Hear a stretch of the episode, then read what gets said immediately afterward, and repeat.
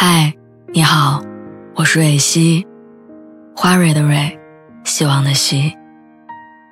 今天你还好吗？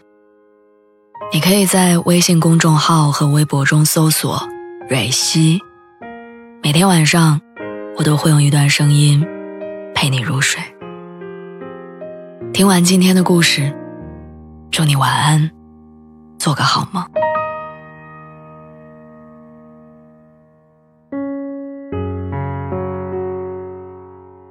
小时候，我特别喜欢在学校门口的小卖部玩刮刮乐，五毛钱一张，偶尔能抽到小玩具、小零食，大部分抽到的都是再接再厉。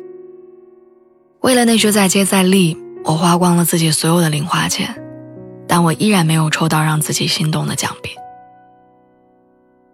有时候，我觉得喜欢一个人就像是刮刮乐的游戏，我们付出了宝贵的时间、精力、金钱。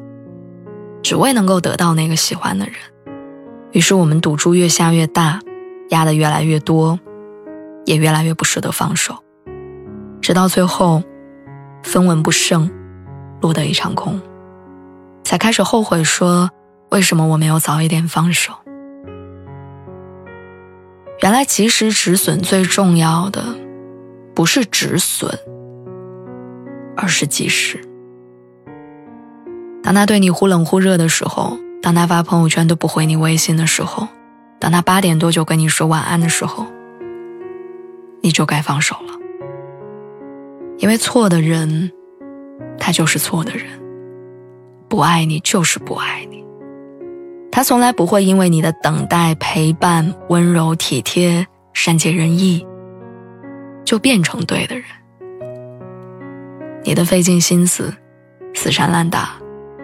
只会把自己搞得狼狈、卑微。